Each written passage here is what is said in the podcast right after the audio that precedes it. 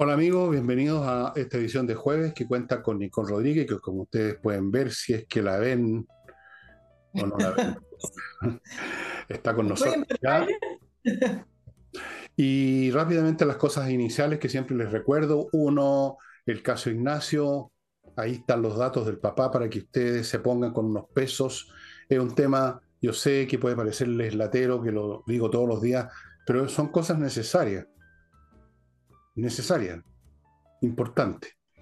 Segundo, este jueves hay flamenco, un conjunto súper bueno y ya saben que hay que reservar mesas con más anticipación porque está yendo cada vez más gente y más cómodo es estar en una mesa con los platos, la comida, los tragos que están en la barra. Pero también usted puede ir a la barra si es que ya no quedan mesas. Eso es lo segundo. Y lo tercero, ya no sé ni dónde los dejé aquí, tengo una más de libro que no se imaginan. Revolución y otros libros míos que están en el villegas.cl slash tienda, que ya saben lo que les voy a decir, se están terminando y es totalmente cierto. Un día no me van a escuchar más hablar de esto porque se acabó.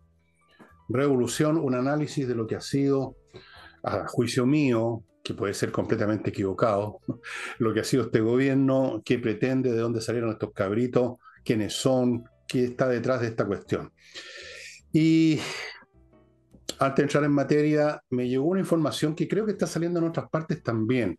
Yo no soy el único poseedor de informaciones especiales, pero me llegó una información que viene directo de Ucrania, incluso de las trincheras de Ucrania, donde hay un chileno, bueno, no es el único, y la información es que un periodista chileno que estaba detenido por la Fuerza de Seguridad Ucraniana, que se llama Gonzalo Liras Roja, lo habían detenido por sospechas de espionaje para los rusos, fue liberado fue liberado hace unas horas atrás. Eso es la información que recibí desde Ucrania por otros medios intermedios y creo que mm, yo no estaba muy seguro de que esto fuese así, pero parece que sí, es puesto que otros, en, otros, en otras partes está saliendo. Pero en todo caso, los familiares de Gonzalo Lira Roja, aparentemente eh, esta persona quedó en libertad. Y no sé si te parece, Nicole, que empecemos con esta nueva faceta del ministro de Hacienda, que es el humorismo. Ah, ya no es el spin doctor, ya no es el vocero. Eh, tú dices la faceta, bueno, porque es múltiple, las tiene que hacer todas, Marcel, porque te acuerdas que era el salvador del, del gobierno del presidente Boric, el, el, adulto en la microescolar, bueno, tanto, tanto, tanto tantas caricaturas que se le han puesto a, a, Marcel y hoy en día no es nada de eso, finalmente es uno más dentro del pool de ministros del, del gobierno en la misma dirección eh, que intenta ir el, el gobierno, claro. Eh, tratando de responderle a la, a la oposición fue súper chistoso. Sí, me reí. Súper chistoso porque la oposición, me reí harto, sí, fue muy chistoso. Em, la oposición ha estado respondiendo acerca de este nuevo pacto fiscal para el desarrollo. Yo ya voy a hablar de eso en sus distintos niveles. Em, y se tiró este chiste de, Condorito, eh, en el cual hacía esta recreación de Condorito pensando en ir a pedirle azúcar a su vecino y todo lo que pensaba en el camino para no alargar este tema de se lo voy a rechazar, se lo voy a agradecer, no me lo va a dar, etcétera. Y cuando llega donde el vecino a pedirle el azúcar, lo único que hace es decirle y tirarle el azúcar por, por la cabeza. Entonces, en este trabalengua que hace Marcel, habla de que la oposición actúa en base a supuesto en, eh, en relación al tema de la ley o el pilar para em, combatir la evasión y la ilusión, parte de lo que habló el presidente Boric el día martes. Y entonces dice, es una suposición partiendo de un supuesto.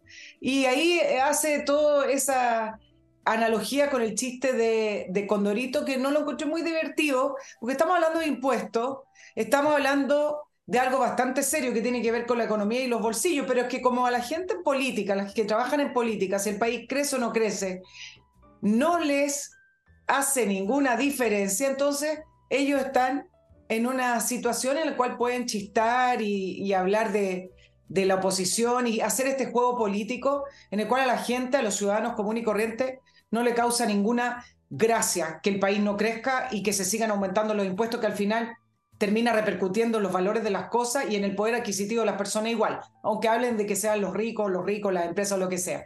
Efectivamente, eh, es una nueva faceta que se la puede sumar al de cantinfleo, al del spin doctor y al del chofer del bus escolar, Fernando.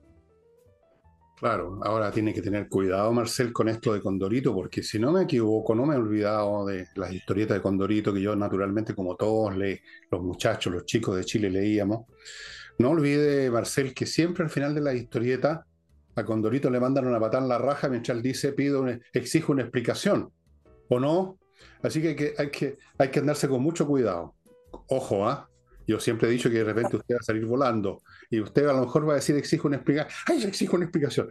La otra cosa que me parece ya no, ni, ni siquiera no tiene nada de chistoso es que venga con esto de que la oposición está haciendo un supuesto. Si con, con este gobierno no se necesitan hacer suposiciones, si estamos viendo todos los días eh, lo que hacen y lo que ellos mismos dicen. Aquí no hay ninguna suposición que quieren acogotar a la gente con más impuestos. O nos va a decir Condorito Marcel que esta reforma es para bajar los impuestos, para subirlo. Eso no es ninguna suposición, es un hecho. Tampoco es una suposición que estos, estos eh, puntos para fomentar la inversión, para fomentar esto y lo demás ya, son puntos verbales nada más. Son un adorno, son un envoltorio, un papel de regalo para el tema fundamental, ese pescado podrido que es el alza impuesto. Sí, eso es. Y lo fueron agregando e incluso cambiaron el título del asunto y lo, llaman pacto fiscal por eso, para disimular, para envolver, para, ¿cómo dicen? Eh, embolar la perdí, esa es la frase, eh, emborrachar la perdí, eso es. Así que no, hay, no es necesario suponer nada si está a la vista, lo hacen todos los días, mienten todos los días, tergiversan todos los días, meten la pata todos los días, y como con Dorito van a recibir la pata en la raja en su momento. De hecho ya han recibido dos, ¿no? el 4 de septiembre y después. Así es que, ojo, Marcel con Condorito. Después, si quiere, nos va a contar un chiste perejil. Vamos a ver cómo se las arregla para. Ya son de, son de comedia esta gente, ya no. Mira lo, lo, básico que responde Marcel ante uno de los casos más graves de corrupción sistemática, transversal en el Estado, cuando le preguntan acerca del el caso fundaciones, porque le vamos a poner ese título, aunque no son solo fundaciones, hay otro tipo hay ONG, etcétera, dice, es decepcionante este tipo de situaciones. Yo creo que se puso la mano en el corazón, pero yo soy de los que se preocupa del cómo prevenir. Pero él cree que estudiando para adelante como si fuera un problema, como un tropiezo, cuando uno dice, los tropiezos no importan, levántate, sigue para adelante, así se construye. Esto no se trata de eso, es como, ya dejemos atrás el tema de las fundaciones, vamos para adelante, construyamos Chile. Es que Chile para adelante, compañero es que Chile no se puede construir si tenemos un Estado corrupto y si la plata que todos los chilenos aportamos con nuestro trabajo se diluye en los bolsillos de los políticos, de los amigos, de los familiares de quien sea. Entonces, así no vamos a poder construir Chile, por lo tanto, no es preocupémonos para adelante. Eso fue otra de las frases. ¿Quieres que, que hable a propósito de Marcel, que comencemos con el tema del pacto fiscal en eh, cadena nacional para sintetizarlo políticamente. Cosa suya. Eh, bueno, allá tú si quieres hablar de eso, me quieres decir. Bueno, eh, bueno, no fue tan distinto a la cadena, a lo que dijo en cadena nacional, a, comparándolo con la cuenta pública, un listado, lo que varios llaman un listado de supermercados, voladores de, de luces. ¿Qué dijo el presidente Boric? De todo un poco y nada a la vez. Em, es patente el interés que tienen de cambiar la discusión, la agenda, la prioridad que existe y el interés sobre el caso Fundaciones a mover la agenda a otra discusión con respecto a la reforma tributaria. Entonces, ¿para qué utilizó la cadena nacional el presidente Boric? Yo se lo pongo en tres, en tres fases. Uno, para emplazar enfrentar a la oposición y poder poner una discusión de el gobierno versus oposición, ya les voy a decir por qué, ayudar a su imagen presidencial y personal. Eh, está preocupado de estar en un CITE, en Independencia, posicionarlo el presidente cercano, al lado de los pobres, porque si hay algo que arrojado las encuestas, tiene que ver con que finalmente ese apoyo, ese 25% donde el presidente Boric está eh, bueno, voy a decirlo así, parapetado con ese 25% de apoyo, eh, es hacia él. no tanto a su gobierno. Al parecer es él el que produce ese, ese apoyo. Y en tercer lugar, cambiar la agenda, como lo dije, cambiar la, la, prioridad comunicacional y mover de fundaciones a pacto tributario, reforma tributaria, en un escenario donde la derecha y las oposiciones terminan confundiéndose y no haciendo la bajada de por qué en este minuto no sería adecuado volver a subir los impuestos. Ahora, sobre este último punto, eh, me parece que el puro hecho de que este gobierno haya presentado una reforma tributaria en pleno desfonde de recursos del Estado refleja lo poco que les importa. Refleja que mientras sea para ellos, no está tan mal por la manera además en que ellos conciben el poder y el Estado. Porque un gobierno con conciencia de lo que está pasando, de la gravedad de los hechos, de cómo están saqueando, legalmente quizás, pero saqueando la plata del Estado, no tienen cara para hacer una cadena nacional y subir los impuestos, aunque sea después de diálogo, van a seguir con los diálogos, las mesas y presentarlo en marzo del 2024. No es el momento. Y no es el momento no porque la oposición no dé los, votos, los votos, no es el momento porque es impresentable. Entonces, mientras el presidente Boric hablaba de este nuevo pacto para el desarrollo, se mostraban las cifras económicas con un IMASEC de junio con la quinta caída, solo por darles una cifra, de 1.5, y estaban felices porque se había proyectado una caída de 1.5, 2%, bueno, fue de 1, y mientras no solamente se proyectaban las cifras de caída económica, sino que además se siguen conociendo casos de ONG que han recibido millones de millones de distintas reparticiones, no solo el MIMBU, no solamente son los gobiernos regionales, tenemos la Subsecretaría de las Culturas, etcétera, con ampliación de investigación a Magallanes, región metropolitana, donde usted quiera investigar va a encontrar. Ahora, dime, porque voy a ir paso por paso. pero vamos sintetizando un poquito, estimada amiga mía, porque tenemos tantos temas. Déjenme partir ahora con mi primer bloque comercial, que acuérdense, son productos y servicios para ustedes, no para gente normal como todos nosotros. Por ejemplo, todos tenemos, casi todos tenemos un auto que está feo, está viejo, y sabemos que meterlo a un taller de desabolladura eh, se pierde el auto por 15 días como mínimo y uno no sabe cómo lo están haciendo. Bueno, autowolf.cl le ofrece eh, un servicio único, vienen a su casa y delante suyo y en 24 horas ah, dejan la carrocería de su auto como nueva. Yo lo verifiqué personalmente. Autowolf.cl. Continúo con Torch linternas increíbles. Voy a mostrarles nuevamente esta, que es de las más grandes, y, pero aún así es pequeña todavía, que tiene una potencia francamente espectacular. Esta no le he cargado desde que me la pasaron para mostrársela a ustedes y sigue estando igual de potente. Se carga por acá, se le mete una unidad USB, resiste caída, resiste el agua, es realmente espectacular. Cosas como esta hay que tenerlas siempre a mano, nunca se sabe. Torch, estimados, Torch. Eh, sigo con Climo. No sé si han visto las noticias, los calores que han habido en algunas regiones del norte del país. En pleno invierno, 38 grados en algunas comunas. Ese es el verano que se nos viene, tal como en el hemisferio norte. Así que vayan apurándose en ponerse en contacto con Climo, que ya inició la pretemporada de verano. Por algo es. En serio, hay que tener esto o usted simplemente se va a chicharrar. miclimo.com, la mejor climatización que hay en Chile en este momento.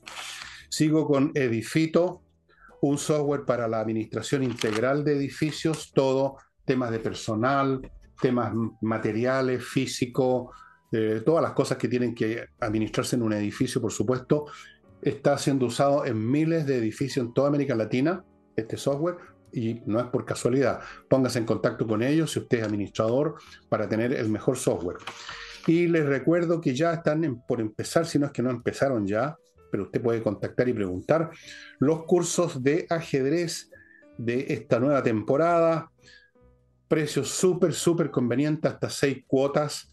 Y se sortean premios. Hay 10 personas que van a ser premiadas si dicen que llegaron ahí por vieron porque ven este programa y si ganan el premio, uno de los 10 premios, resulta que van a poder elegir qué premio quieren, si un reloj digital, un tablero tipo de torneo o un libro para que los chicos aprendan. A propósito de los socialistas y de todo eso, tú recordarás que el señor Elizalde, no, no Elizalde, el señor, ¿cómo se llamaba el anterior presidente? Andrade, Osvaldo Andrade. Después se dijo que este era, era un gobierno mierda, pero es mi gobierno mierda, qué sé yo. A propósito de esto gobierno mierda, no sé por qué se me ocurrió que en vez de cadena nacional había que tirar la cadena. No sé yo por qué hice esta asociación, pero vaya a saber, pues la mente tiene estas cosas tan raras, ¿no? Eh, caminos que toma la mente. Eh, caminos espantosos. continúa, continúa, Nicole. Sí, claro. Ahora, con respecto al segundo punto, precisamente lo que tú estás comentando, Fernando, porque se está dando una situación súper interesante con respecto a la imagen presidencial y el por qué posicionarlo a él en este CITE, que se prestó al final para caricatura. Porque en el socialismo democrático, por ejemplo, en el Partido Socialista que tú comentaste ayer las palabras de Osvaldo Andrade hablando del gobierno de mierda, se está dando una crítica hacia el gobierno también desde el, desde el PPD, pero separando la imagen del presidente. Es decir, por ejemplo, tenemos socialistas que han dicho que eh, me da vergüenza estar en eh, ser parte de este gobierno. Tienes a Fidel Espinosa también que ha criticado constantemente al gobierno, terminando en esta frase de, mm, de Osvaldo Andrade.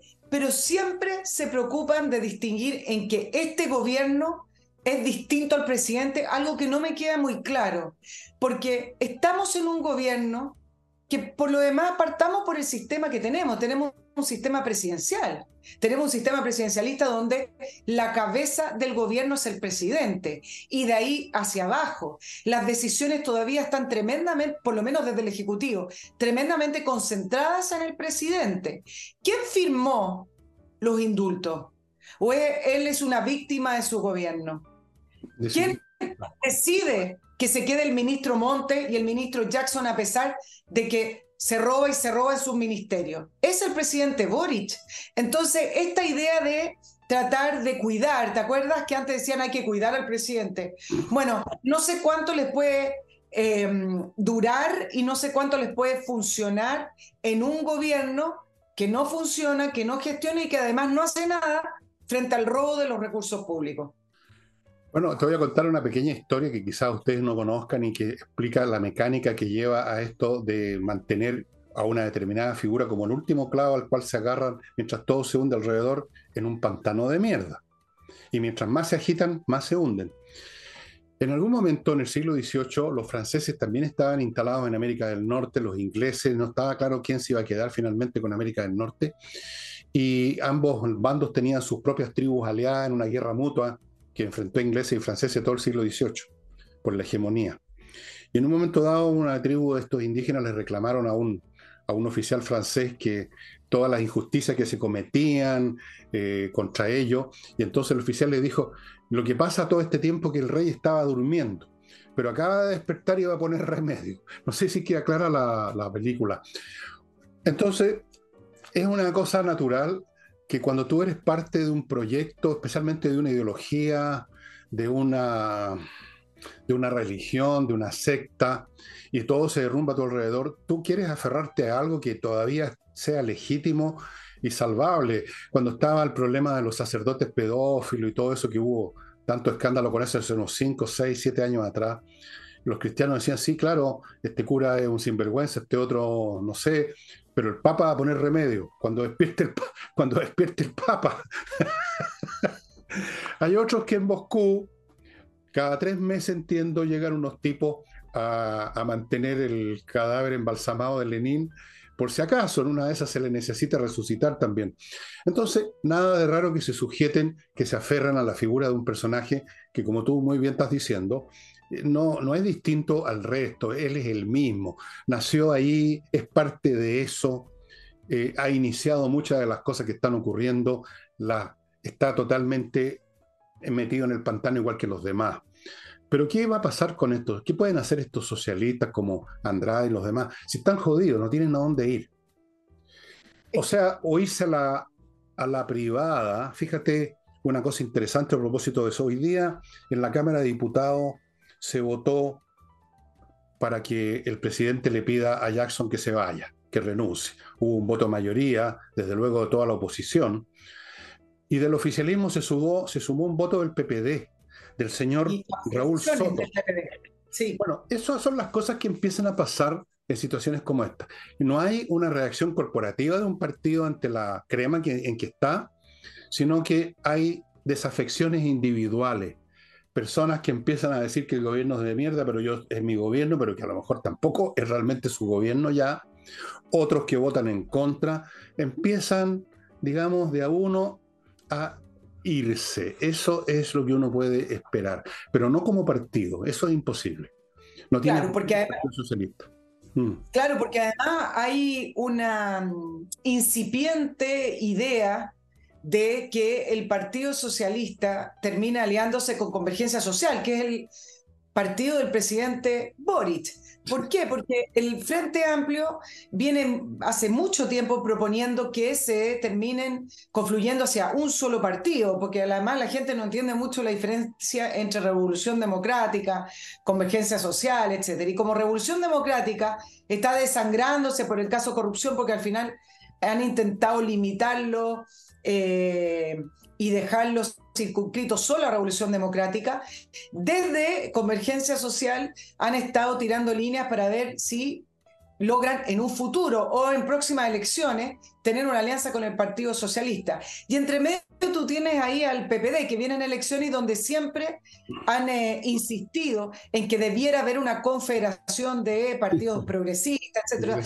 Hay hay intenciones de cambio y por lo tanto no quieren quemar ningún puente y ahí Boric es esencial porque Boric es el puente entre la izquierda radical, el Frente Amplio y este socialismo democrático. Puente, un puente, tú estás bromeando. O sea, estás chistoso. Una barcaza. ¿Cómo le digo? ¿Cómo le digo?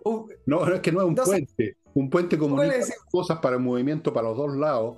Eh, Boris simplemente es la transmisión el, el público del Partido Comunista, no es puente de ninguna cosa. No. Ahora, que se quieran unir en un montón así para pasar, para pasar colado, para sobrevivir políticamente, formando parte de una nueva mentira con un nombre, por supuesto, Unión del Pueblo, Viva el Pueblo, Dignidad y Pueblo, alguna hueva que inventen, perdona la expresión, Está bien, bueno, quieren salvarse, ellos quieren seguir hasta el fin de los tiempos como políticos, son bastante pencas y rasques miserables, pero quieren sobrevivir como toda criatura, incluyendo las cucarachas, todas las criaturas quieren sobrevivir y ellos creen que esa es la manera. Eh, claro. Claro, ahora yo creo que están jodidos igual, a salvo que ya el pueblo chileno sea aún más bruto de lo que yo creo que ya somos, como todos los pueblos, ¿ah? ojo, todos los pueblos son brutos, por definición, son todos engañados, cuestión de leer un poco de historia política de todos los países y no solo de Chile.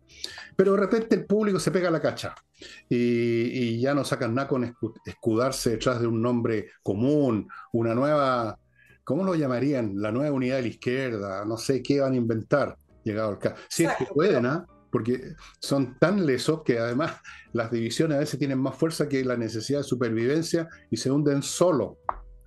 Así es, y se está abriendo un pequeño flanco. Tú mencionaste la palabra legitimidad y es el cómo aferrarse a algo que le entregue legitimidad, que es el presidente. Pero mira, incipientemente lo que se está produciendo con algunas personas que están insistiéndole al CERVEL que entregue la información de cómo fue que lograron reunir las firmas para la candidatura del presidente Boris. 13.000 firmas en un día. ¿Y qué pasa? Que ahí empieza toda la trama de em, una persona que trabajó para la candidatura del presidente Boric, que es eh, relacionada con el notario que autorizó esa firma. El CERVEL ya contestó, pero dejó muchas cosas abiertas. Quizás el mismo CERVEL no tiene la información, porque el CERVEL es una institución que así como la ANI, como que tiene dos computadores y no tiene más, más cosas. Pero, ¿qué contestó el CERVEL? Que no es que ellos hayan, eh, ellos hayan recolectado 13.000 firmas en un día, sino que el CERVEL las agrupó o recibió esas firmas en, un, día. Es una compilación. El punto es que están pidiendo los IP, es decir, si cada una de esas 13.000 firmas ingresaron con una clave única y un computador particular, porque para las firmas se podía ingresar con clave única. Bueno, es una trama que se está mm. armando y se está pidiendo la información y para la legitimidad del presidente, ya que ya hubo casos de notarios fallecidos, de firmas falsas, estamos ante un gobierno que ni siquiera ha presentado una querella con respecto a el, fraude al fisco o, este caso de corrupción, más le vale que se legitime que esas firmas o esas 13.000 firmas efectivamente venían de 13.000 personas que firmaron por la candidatura de Boric, y más le vale al CERVEL contestar claramente, porque si no, ahí también se empieza a teñir la legitimidad de la firma, no de la elección, la elección la ganó, pero de las firmas para poder presentarse a la elección. Me queda solo el último punto y lo voy a hacer corto ya que me pediste que fuera que sintetizara Nicole, sintetiza Nicole, que tiene que ver con cambiar la agenda hacia la, hacia la oposición. ¿Y, por qué? Porque ¿quién hace una cadena nacional para llamar un acuerdo, para sentarse a la mesa y emplaza y apunta con el dedo a la oposición diciendo, bueno, ustedes saben quiénes son, así, ustedes saben quiénes son los que eh, se opusieron a dar los votos para una reforma tributaria. Y el miércoles siguió haciendo lo mismo, pero ahora no hablando de economía, no hablando de, reforma tributaria, sino que intentando volver a la cancha que más le funciona, diciendo en, una, en un acto del Consorcio de Universidades del Estado, adivinen por qué, por los 50 años del golpe, y dice que eh, esta oposición retrocedió sobre el consenso a la valoración y restricta la democracia y no justificación de un golpe de Estado. Veo con preocupación, dijo el presidente. Está preocupado, pobrecito. Igual, que, igual de preocupado que, que, los miles de millones que nos faltan. Veo con preocupación que hay un sector de la derecha o de la política chilena que hoy día no afirma con claridad principios democrático. Y entonces vuelve a levantar, a emplazar a la derecha y después les pide que se siente a la mesa de negociación. Y solo va a terminar, Fernando, a mí me parece que incluso em, este grupo, voy a dejar al lado el, socialismo democrático también, ¿ah? pero principalmente este grupo, a propósito de los principios democráticos, es algo que ellos no rindieron la prueba de la blancura en octubre del año 2019 justamente es este grupo, es que a, través de la violencia política quiso derrocar un gobierno. Por lo tanto, cuando él habla de los principios democráticos, a esta altura ya ni siquiera a ellos se les puede creer. Sí, claro. Yo también tengo una preocupación, fíjate. Yo estoy preocupado de que un grupo de gente tan deficitaria intelectualmente haya llegado al poder en todos los niveles y sean tan mentirosos y corruptos además. Esa es una preocupación que en todo caso la comparto con dos tercios o tres cuartos del país, creo yo, o cuatro quintos a esta altura, más o menos, por lo menos, cuatro quintos. Yo creo que el 80% de la población ya está hasta la tusa y quiere la cadena nacional, esa que se tira con una mano, una cadena de esas, de los baños antiguos, ¿se acuerdan? Tenía el tanque en el techo, esa, esa misma. Y ahora voy, perdonen a la coprofilia, pero coprolalia, pero voy a otro bloque, amigos, Recordarles que este sábado mi amiga Laila Avilio, una gran escultora, está exponiendo de 11 de la mañana a 7 de la tarde en Holanda 100. Tiene un montón de piezas muy interesantes, muy bonitas, de todos los tamaños, todos los precios. Y fíjense que los descuentos son del 40%. ¡Wow! ¡Wow! Y si usted hace la operación por Instagram, 30% más vale ir. No solamente le descuentan más, sino que va a poder, se va a entretener. Ya saben, este sábado en Holanda 100, como en otras oportunidades. Sigo con KMRP, un software financiero integral para la administración, para la gestión de su empresa. Cualquiera que sea el tamaño de su empresa, cualquiera que sea el rubro, se encarga de todo, es una inteligencia artificial. Si usted ha entrado a estas inteligencias artificiales que ya están en distintas plataformas, ya sabe lo extraordinarias que son, cambia completamente de la noche a la, del, cielo a la tierra o de la noche al día la gestión de su empresa. Póngase en contacto con ellos. KMERP. Continúo con ahora con mi propio cerebro, que también es artificial porque yo soy de otro planeta, kmmillas.cl, que les ofrece comprar sus millas acumuladas por sus vuelos y que usted no va a usar y que pronto van a desaparecer y usted no sabe ni cuándo. Vaya a kmmillas.cl y se las van a comprar a buen precio. No espere que desaparezcan y se quede sin nada, pues amigo mío. Haga como mis hijas, que ya lo hicieron. Y termino este bloque con compreoro.com, un sitio donde usted puede comprar oro o y plata en lingotes, todos de casi 100% de pureza, certificado por la Universidad Católica. Una tremenda manera de asegurar una póliza de seguro de su plata. Por lo menos una parte de ella téngala en esa manifestación física que es el oro y la plata, porque no van a perder nunca valor, todo lo contrario, y usted las puede transportar y vender donde quiera. ¿En qué estábamos, Nicole? Sí, voy a hacer, para ir cerrando el tema de reforma tributaria, eh, ah, el, emplazamiento a la oposición. ¿ah? Eh, eh, la UDI y Renovación Nacional Claro, se han puesto en esta posición firme de no negociar, piden el cambio de gabinete, piden la salida de Jackson. Hoy tú ya mencionaste la señal del proyecto de resolución del Congreso de los Diputados, pidiendo que el eh, presidente Boric considere la renuncia del, de, Jackson, pero ok, hasta ahí está. Pero eh, esta posición eh, con respecto al tema económico, a, a la UDI y Renovación Nacional le hace falta la bajada, porque ellos hoy respondieron que no quieren entregar los 8 mil millones, que es lo que pretenden recaudar, ¿ah? de dólares a quienes hoy están tapando con impunidad una red de, corrupción en el corazón del gobierno. Y, la, y yo creo que acá se equivocan. ¿Quién dice que con una reforma tributaria van a recaudar 8 mil millones de dólares? Al contrario, es lo que ocurrió con la reforma tributaria de Michelle Bachelet y el señor Arenas, que después se fue a escribir libros sobre reforma tributaria, una reforma tributaria que nadie entendió, y que además contrajo la economía. Entonces, la UDI y Renovación Nacional, ok, dieron el primer paso para hacer una oposición firme, pero háganle una bajada correcta. Y acá es donde tienen que entrar en esto lo que se llama la derecha sin complejo. Desarrollen y hagan la bajada de los principios de, de crecimiento, desarrollo, que, tienen, que se supuestamente van ligados a la centro derecha. ¿Cómo vamos a crecer? Propónganlo y no digan que no le quieren entregar 8 mil millones porque están dando un supuesto que además es equivocado. Es decir, que si le dieran el pase a la reforma tributaria que pretende el gobierno, efectivamente van a recaudar 8 mil millones. Y ya eso es un error. Eso en, en el papel puede ser, no en la realidad. A veces, con la pura reforma tributaria, se termina no recaudando menos de la mitad, sino que no se termina recaudando ni lo que se recaudaba anteriormente. Entonces, les hace falta hacer la bajada sin complejo en el sentido de, ¿por qué no proponer bajar los impuestos para tener un mayor desarrollo, un mayor crecimiento? ¿Por qué no hacer planes especiales para la inversión privada, para el emprendimiento? Eso es hacerlo sin complejo, no decir, no les vamos a entregar 8 mil millones de dólares al gobierno. Eso es una tontera. Puede ser, ¿ah? yo me imagino que hacen el siguiente cálculo. Eh, ah.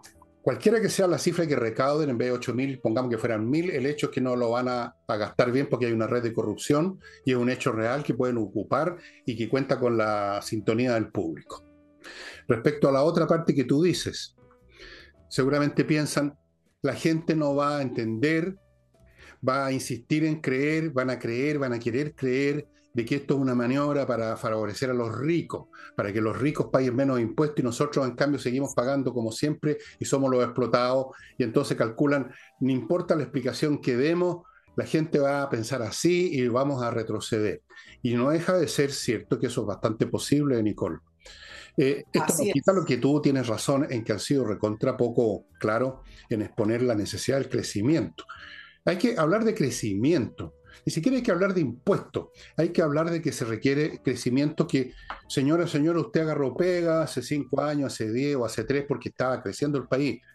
No agarró pega cuando aumentaron un impuesto, agarró pega cuando creció el país. Ni hablemos de mantener los, impuestos como están o no están. El tema es que se enredan o no se enredan, no sé, yo, yo quiero ser justo en esto, en este tipo de cálculos de cuál va a ser la reacción del público medio, Nicole no tienen confianza que el público medio va a decir, bueno, tienen toda la razón, y van a empezar a investigar que efectivamente allí donde han subido los impuestos baja la recaudación y se va toda la cresta. La gente no va a hacer ese cálculo, dicen ellos, la gente simplemente se va a quedar con el, simplismo que entra en sintonía con su resentimiento de que nosotros queremos, digamos, salvar nuestro bolsillo. Entonces no podemos entrar por esa línea. Yo creo que eso es lo que piensan. Si tienen razón o no, lo dejo para otro debate, Nicole. No estoy seguro si tienen razón o no. No estoy seguro de hasta qué punto llega el tipo de raciocinio que se hace el público con estas materias, pero tiendo a creer que el público con mucha facilidad se compra y siempre lo ha hecho el discurso de la izquierda en el sentido que, que hay unos ricos sinvergüenza que no quieren pagar impuestos y que son unos egoístas de mierda y etcétera, etcétera, y que por eso votan contra las reformas tributarias. Ese discurso siempre entra en sintonía con el pueblo, porque siempre entra en sintonía con la ignorancia y resulta que la mayor parte del pueblo no ha leído libros de economía, ni se anda preocupando de las estadísticas económicas ni de Chile ni de ninguna otra parte. Así que yo creo que va por ahí la cuestión. Creo. Yo creo que la explicación es bien lógica lo que, lo, que, lo que estás planteando. Ahora, ellos también le agregaron el tema de la PGU, eh, en el que los votos sí están para aprobar y, y aumentar la 250 con recaudación del... Por una cuestión popular, por la misma razón. Por la misma razón. Imagínate que dijeran, no se puede 250 quedar la crema, el país se va a derrumbar, y es un hecho, una certeza matemática, no lo van a decir jamás por una razón política, porque sería ahí se, se ponen en contra de todo el mundo. Los políticos lamentablemente tienen que pensar en esos términos también, de cuál va a ser la reacción del público medio, que tiene una inteligencia media, en el mejor de los casos, una ignorancia completa, y eso, pero que tienen derecho a voto eso está siempre presente en la mente de un político, siempre. Y desde luego los de la izquierda usándolo a su favor, esa ignorancia. Y los de la derecha tratando de evitar esa ignorancia. Por lo demás, es completamente cierto lo que tú dices, y lo hemos conversado mil veces, que esta gente no se atreve, digamos, a plantear las cosas como son. Además, porque muchas veces no saben cómo son y se mueren de miedo de plantearlas directamente, no, no tienen un calibre como para eso, los mata el miedo de perder electores. Eso es. Efectivamente, pero sí hay señales de, una oposición en el cual efectivamente no están la intención de sentarse a negociar una reforma tributaria ni una reforma previsional que sigue en la línea de lo que quiere el gobierno, que significa, en el caso de la previsional, recaudar ese 6% ellos y en el caso de la tributaria, aumentar los impuestos. Vamos a ver, vamos a ver qué pasa en esta discusión. Ahora, yo no pongo mucha fe en que lo maneje bien la, oposición. Eh, no, son, son bastante buenos para entrar en negociaciones y firmar todo lo que se les pone por delante. Vamos a ver. Pero antes de que veamos eso, yo les invito a que vean lo siguiente, amigos. ¿Tiene usted un problema civil que va a terminar en un juzgado? Bueno, póngase en manos de salinasyojeda.cl o sea, ese es el sitio donde están. Es un buffet Salinas y Ojeda con expertise en temas civiles de hace mucho tiempo, muchos éxitos legales porque son expertos, son especialistas en eso y yo le recomiendo que se ponga en manos de especialistas. Eh, bueno, y lo mismo, cuando usted se le echa a perder el excusado, llama a un gaffiter, no a un, párroco, al párroco local. Llame a los especialistas, póngase en contacto con Salinas y Ojeda. Sigo con Fastmark, este courier y transportador internacional de mercancía que se llama Fastmark, una empresa chilena. El servicio se llama en inglés Freight Forwarder, que significa que transportan carga en volumen, en barco, en container, pero también en aviones, lo que sea, como sea, lo que usted quiera transportar desde Estados Unidos a Chile, amigo, con Fastmark. Apoyemos a las empresas chilenas que además lo hacen bien. Esa es la clave del futuro de este país. Producir bien, apoyar a los que producen bien y patear en el trasero a los que lo hacen mal. Pero hay que esperar todavía. Sigamos con patriciastocker.com, un grupo de profesionales a cargo de registrar en Chile y en el extranjero su marca comercial. Hágalo o puede pasar un mal rato, como yo les podría contar historias como que son como para llorar a grito, platas perdidas porque no anotaron, no inscribieron las cosas en su momento. Y vuelvo con Madame Rodríguez, quiero mencionar algo del paro docente que en uh. esta oportunidad, esta semana, eh, es un llamado paro de 48 horas. Pero estas son situaciones políticas interesantes, ¿ah? no porque me parezca interesante el paro de los profesores, porque es lo único que saben hacer y prácticamente no aportan a la, a la educación, al contrario. Em, son eh, en la semana pasada el paro eh, implicó que 3.500 establecimientos no tuvieron clases por si acaso, fue el 29% del total de los establecimientos públicos. ¿Y qué hicieron ahora? Y acá voy a entrar al tema de la deuda histórica, que pocos lo recuerdan. Entregaron no solamente un petitorio a el, eh, el ministro de Educación, Marco Antonio Ávila, sino que además a Marcel, porque lo que más está reclamando tiene que ver con el pago de la deuda histórica. ¿Cuál es la deuda eh, histórica? Oye, ¿me puedes explicar? a eso voy porque nadie lo, lo, menciona hoy en día. Y tú sabes que ya hubo una comisión especial en la Cámara de Diputados el año 2009 eh, para analizar el tema de la deuda histórica. ¿Por qué? Porque hay dos resoluciones de Contraloría de la República diciendo que no existe esa deuda histórica. Y entonces, actualmente, no solamente tenemos un gobierno, y acá yo sí le voy a dar el punto al colegio de profesores, el único punto que les daría. estamos frente a un gobierno que les prometió que les iba a pagar esa deuda histórica, que al final termina siendo prácticamente un invento, porque si Contraloría General de la República dijo que no existe esa deuda histórica, entonces ¿por qué seguimos diciendo que hay una deuda histórica? Pero, ok, pero acá tenemos un gobierno que no solamente lo tiene en su plan, programático, sino que lo volvió a repetir en cuenta pública. Por lo tanto, si le doy el punto al colegio de profesores, les prometieron algo, una falacia, ok, pero eso lo prometieron y ahora están pidiendo que se los cumplan. Pero lo interesante, no solamente el fallo de la Contraloría que ya dijo que no existía esa deuda pública, sino que quién era vocera de gobierno el 2009, cuando se determinó que eh, no existía esa deuda, era Carolina Toá. Y ahora está en el gobierno, ministra del Interior, con un gobierno que está actualmente viendo de qué manera a fin de año se incluye en el presupuesto, lo dijo Marcel, en el presupuesto se incluye el pago de la deuda. Y mira lo que dijo Carolina todo el año 2009, esto es como los Twitter del Frente Amplio. No hay obligaciones pendientes con los docentes. Es verdad que los profesores sufrieron en dictadura, al igual que el resto de los trabajadores, y para eso Chile ha trabajado duramente para mejorar sus condiciones.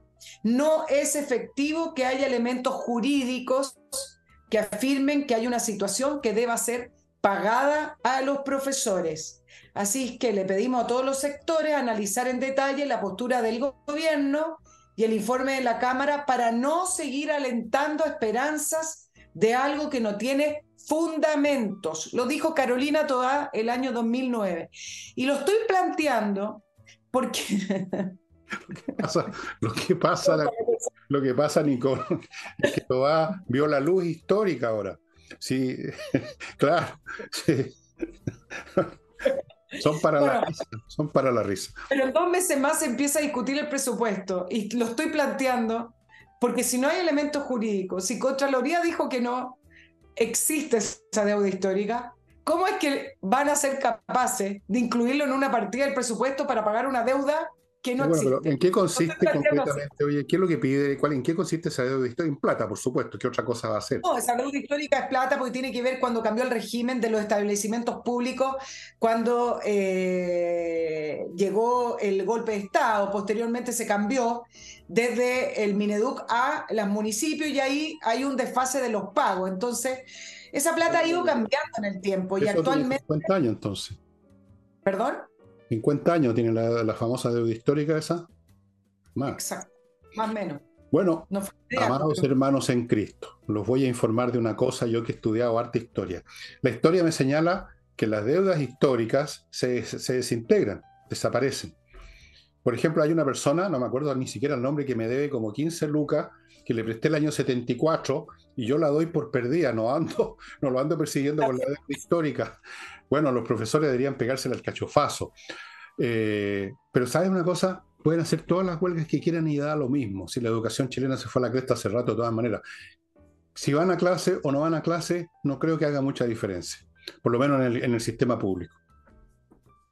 Bueno, pero se le, se, le, se le está viniendo encima al colegio de profesores con paro, es un problema más para el gobierno, porque tener a los profesores que eran antiguos aliados, tenerlos ahora parados y en la vereda del frente del gobierno, bueno, es un grupo más que le estaría dando la espalda al gobierno de Gabriel Boric, que votó por él, que votó por ese programa que decía una serie de cosas con respecto a los profesores que no está cumpliendo. Pues si en ese sentido si les prometieron algo por, fal, por falaz que fuera, bueno, ahí lo están pidiendo que se los cumplan.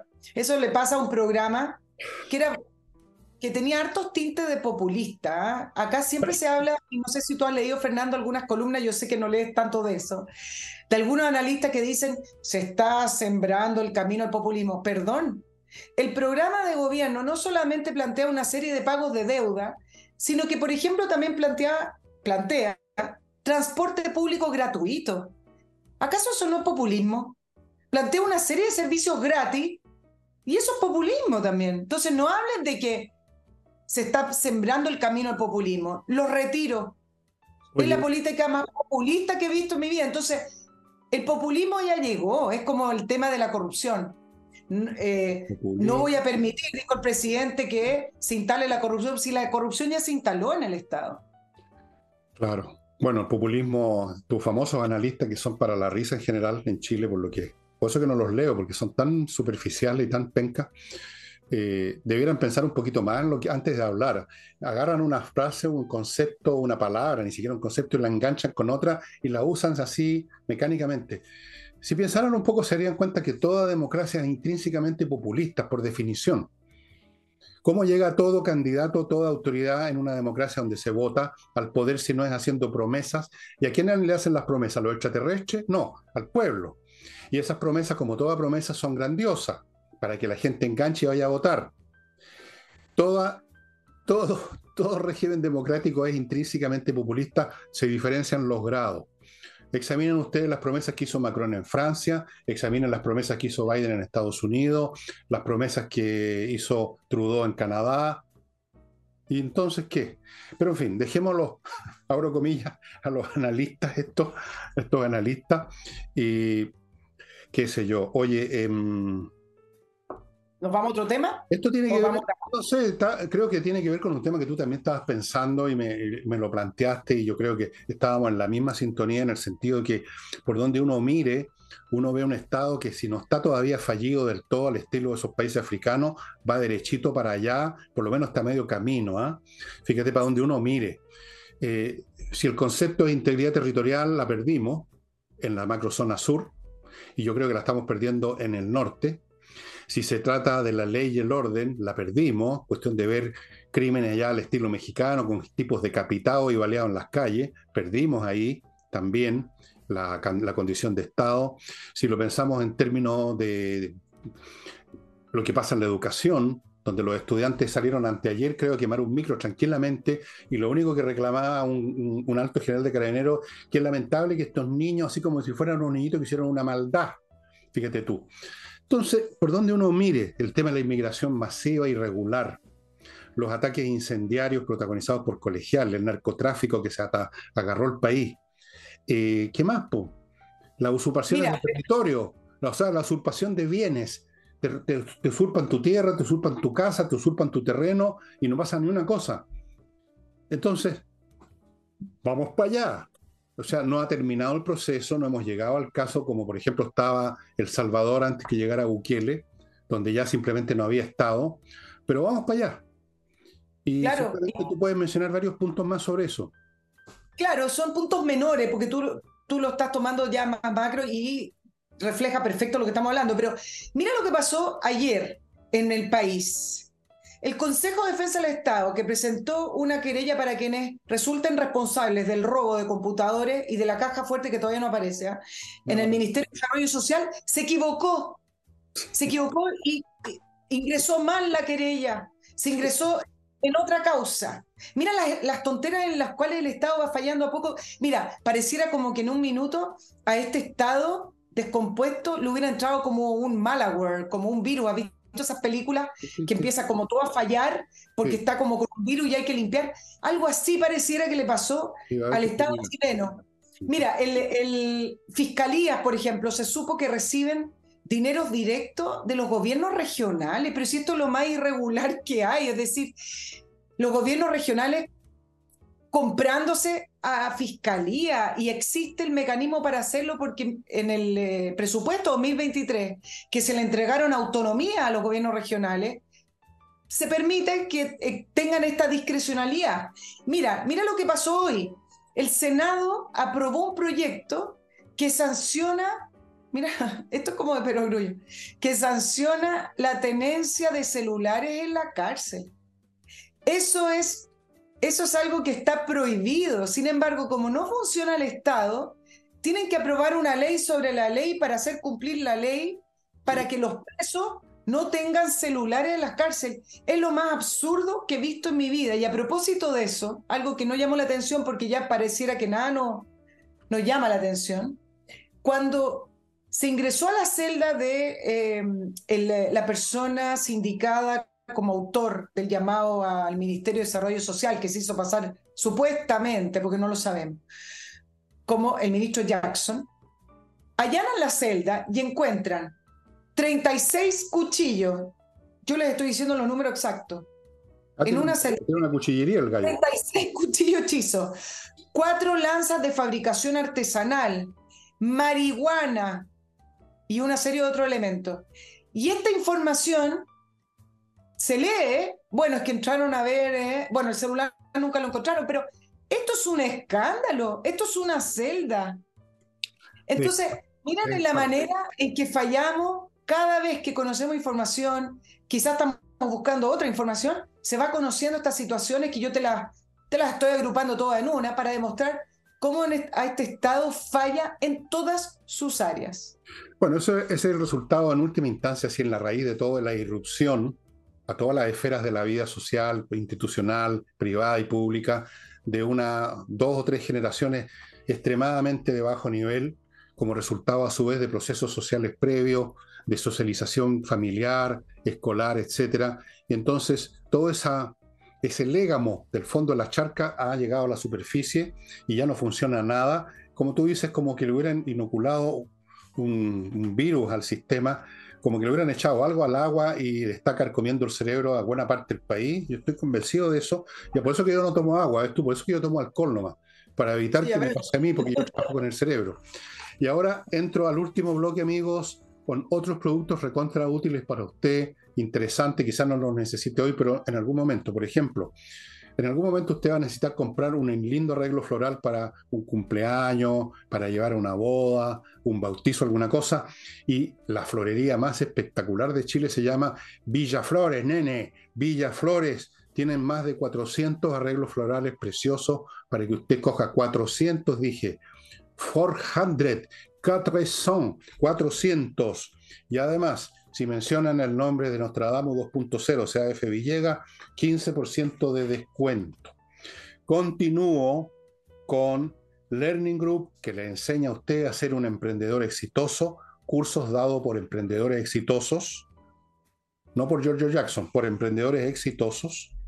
Por ejemplo, uno que está ahora entrando, que está partiendo ya, 3 de agosto, corretaje de propiedades, amigos míos, transmitido a todo Chile en vivo póngase en contacto, quizás ya todavía alcance a entrar a ese curso. Sigo con remodeling, ya sabe, si quiere remodelar su casa, su vivienda, hágalo bien, hágalo con profesionales y no con maestros chasquillas. Cobran más barato, pero después hay que traer a otro maestro chasquilla y después a un tercero porque dejan la cagada. ¿O no? Yo, yo, yo, he pasado por eso también. I have been there, como dicen los gringos. Y termino con Hey, el corredor inmobiliario más eficiente de Chile el hombre vende. Si tiene una propiedad por ahí estancada en nuestro corredor, llévesela a él.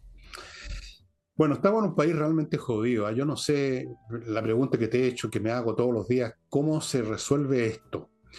Y la única esperanza que tengo es que hay reservas humanas en este país a pesar de todo. Hay gente lista, gente trabajadora, gente disciplinada, que han estado ahora al margen, arrinconados, pero que están ahí. Algunos se han ido, pero volverían al país en otras circunstancias. Y eh, pienso, también que hay países que han quedado peor que este después de una guerra y se han recuperado. Pero siempre el factor clave es que haya gente buena, oye. Los alemanes se recuperaron de la guerra, que quedaron aplastados completamente, pero tienen una gente de un nivel cultural, intelectual bastante potente. O sea, dejémonos de payasadas, estamos hablando de los alemanes yo no sé en Chile, pero yo me hago la esperanza que hay todavía una reserva humana, especialmente en algunas instituciones, una reserva profesional y técnica que va a ser capaz de llevar a cabo la tarea de, bueno, de inocularle al país lo que se necesita para sacar el virus, o sea, el antivirus, digamos. No sé si va a ser un McAfee o va a ser el, el ABG o cual sea el que usted use, pero algo va a tener que hacerse en grande porque esto ya es, como tú decías, a todos los niveles, desde lo pequeño a lo grande. Uno ve puras tonterías, torpezas, corrupción, y uno dice, ¿cómo funciona todavía este país? Bueno, por esa gente que todavía queda, que mantienen a flote el barco, que son pocos, ¿eh? son pocos, pero a veces esos pocos hacen toda la diferencia. Se necesita unos pocos, sí. Oye, a propósito de unos pocos, porque nos queda poquito, ya veo. Muy poquito, eh, sí. Me quiero ir a China porque está pasando una situación em, curiosa. Eh, el ministro de Relaciones Exteriores, que lleva un mes desaparecido, Qué raro, ¿eh? eh, quien era considerado además un protegido de Xi Jinping. Em, bueno. Peligroso eso. Peligroso, claro. Eh, el tema es que lleva un mes desaparecido y aumentaron los rumores. En un momento se dijo que tenía problemas de salud, pero ya luego se ha confirmado que es parte de una purga un bastante más grande que el puro o eh, solo eh, radicado en el ministro de Relaciones Exteriores Kim Yang, ya que además de esto eh, se confirmó que iba a ser reemplazado, él todavía no aparece públicamente. Pero ya se confirmó que va a ser reemplazado por un alto funcionario del Partido Comunista Chino, también ex ministro de Relaciones Exteriores. Qué raro. Exacto. Junto con esto, que todo el mundo especulaba, bueno, ¿y cuándo va a aparecer el ministro eh, saliente, el ex ministro de Relaciones Exteriores? Todavía no sale, pero junto con esto se volvió a conocer otro tipo de purga y esta vez las Fuerzas Armadas chinas. Antes que se celebre el Día de las Fuerzas Armadas, Xi nombró una nueva cúpula militar específicamente la cúpula militar encargada de la unidad arsenal nuclear. Eh, y algunos dicen, esta es la mayor purga militar que se ha realizado en los tiempos de Xi. Y todos estos eh, reemplazos, además, se produjeron porque hubo una filtración en que se estaban eh, haciendo investigaciones sobre algunos altos mandos de las fuerzas específicas de misiles. ¿Y cuál es el punto? Es que esos altos mandos tampoco han aparecido y llevan varios meses sin aparecer por lo menos en la escena pública. Muy parecido a lo que pasó en otro ámbito, en el ámbito económico, con Jack Ma, ¿te acuerdas?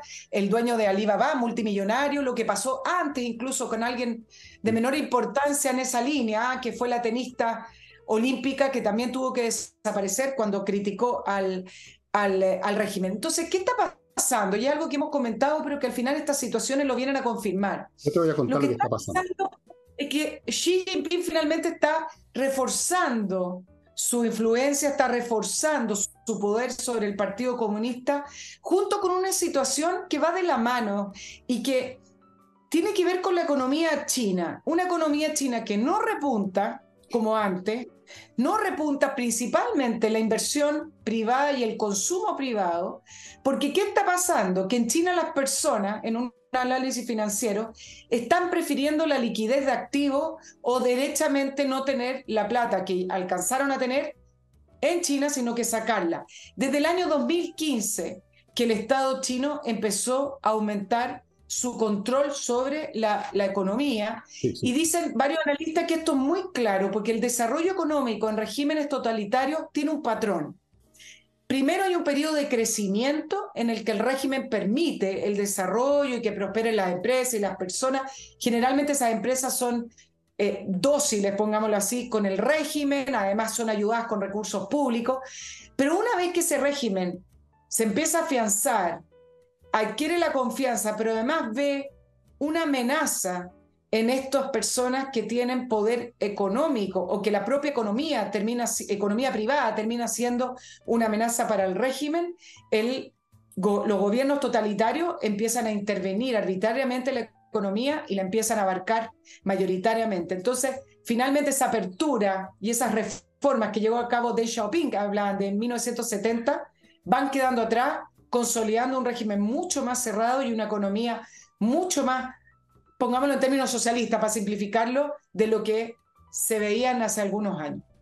Sí, todo eso es cierto, eso que está pasando, pero, pero, la causa concreta de esta purga tú la vas te vas a dar cuenta que se adivina que está en otro ámbito y es cuestión de pensar en quiénes son los purgados. El ministro de Relaciones Exteriores, que desapareció, tiene una pésima salud porque los muertos no tienen buena salud, y militares. Y eso te dice de dónde viene esta purga. Fuera del tema económico, por supuesto. La purga viene porque hay un creciente, y esto también me lo informó en forma muy sutil, porque hay que ser muy sutil, un amigo mío, un más bien un conocido, que tiene ciertas actividades vinculadas con el ajedrez y vive en China. Y de vez en cuando nos comunicamos. Y tenemos que usar todo un lenguaje muy especial porque allá todo se controla.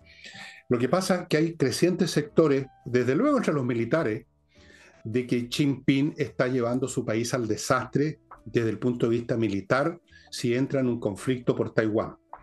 Eso es lo inmediato que causó el problema con el canciller y que ha causado esta purga en el nivel militar, porque es ahí la cuestión, son ellos los que saben perfectamente lo que puede y lo que no puede el ejército chino. Ellos dicen, no estamos preparados para enfrentar a nadie, digamos, del tamaño de Estados Unidos, no importa cuántos barcos más tengamos, tienen más barcos ahora que Estados Unidos, la, tecnología de ellos es superior, la experiencia de ellos es infinitamente superior, nos van a hacer pebre. Entonces, ven que Jinping, desde el punto de vista de su política exterior, está cada vez más agresivo y más audaz y temen que quede la crema y que China desaparezca en una voluta de humo finalmente. Esa es la explicación. Lo de la economía también, por supuesto, está detrás, pero fíjate bien, ¿ah? ojo, que los que están saliendo no son autoridades del mundo económico, sino que son autoridades del mundo militar. Eso lo dice clarísimo. Pero yo creo que todo suma. Al final también esa situación económica eh, está afectando. Y otra cosa que tienen en mente los militares chinos es la siguiente. No sé si tú has leído acerca de la construcción tofu. Llaman tofu en, China a estos edificios o puentes hechos de, con un material que es como masilla para hacer tortas que se derrumban al primer problema porque todo es de pésima calidad. Y los militares temen que eso mismo pasa con su equipamiento. Yo vi, una vez les conté, en una, no sé cómo se les filtró, una imagen en que los chinos estaban inaugurando, querían mostrar desde la sociedad un vehículo de transporte de tropas anfibio, entonces puede entrar al agua, navegar y salir por tierra, y entró al agua y se empezó a hundir y se hundió y tuvieron que salir nadando los tripulantes. Eso es lo que temen los militares chinos, que llegado el día de la gran prueba, simplemente no van a dar el ancho y van, y van a simplemente ser barridos del mapa. Por eso que tantos militares, digamos, han sido purgados, Nicole. Pero en fin, quién sabe, todo suma y el tema económico también suma. Eh, yo creo que básicamente Jinping está arrastrando a China al desastre, como lo hizo Hitler con Alemania, como lo hizo Stalin con Rusia, como lo hacen todos estos tipos, como lo están haciendo los clérigos iraníes con Irán, porque también los iraníes van a pagar un precio muy alto. Si se meten con Israel, les va a salir más caro, va a desaparecer, no va a desaparecer Irán, va a desaparecer el régimen. Bueno, Amigos, que reine la paz. Recemos todos un rosario de sanación para que haya paz, pero metemos que no vamos a tener paz este año ni el siguiente. Y bueno, amigos, nos estamos despidiendo. Yo ya tengo pensado el tema que voy a hacer el sábado. Tiene que ver con unas relecturas que hice para mostrarles un libro. Y ese libro, pero miren ustedes lo que es, viene al dedo de lo que está pasando en el mundo hoy, por lo menos en el mundo occidental. Pero eso será el sábado. Nicole, nos estamos viendo el próximo martes. ¿Sí? Chao, que estén bien. Chao, chao a todos.